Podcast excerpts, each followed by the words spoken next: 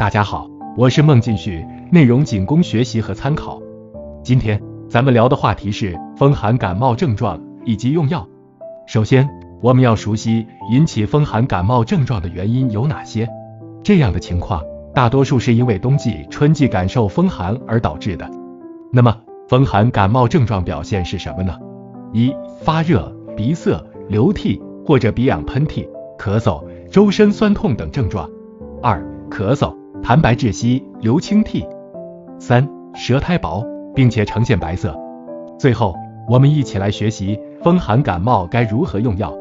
第一类表现：恶寒身痛，鼻流清涕，咳白痰。对症用药有感冒清热颗粒、正柴胡饮颗粒、经防颗粒、感冒软胶囊、金防感冒颗粒。第二类表现：病毒感染。对症用药有抗病毒口服液、利巴韦林颗粒。今天的内容我们就说到这里，更多用药知识，欢迎订阅本专辑。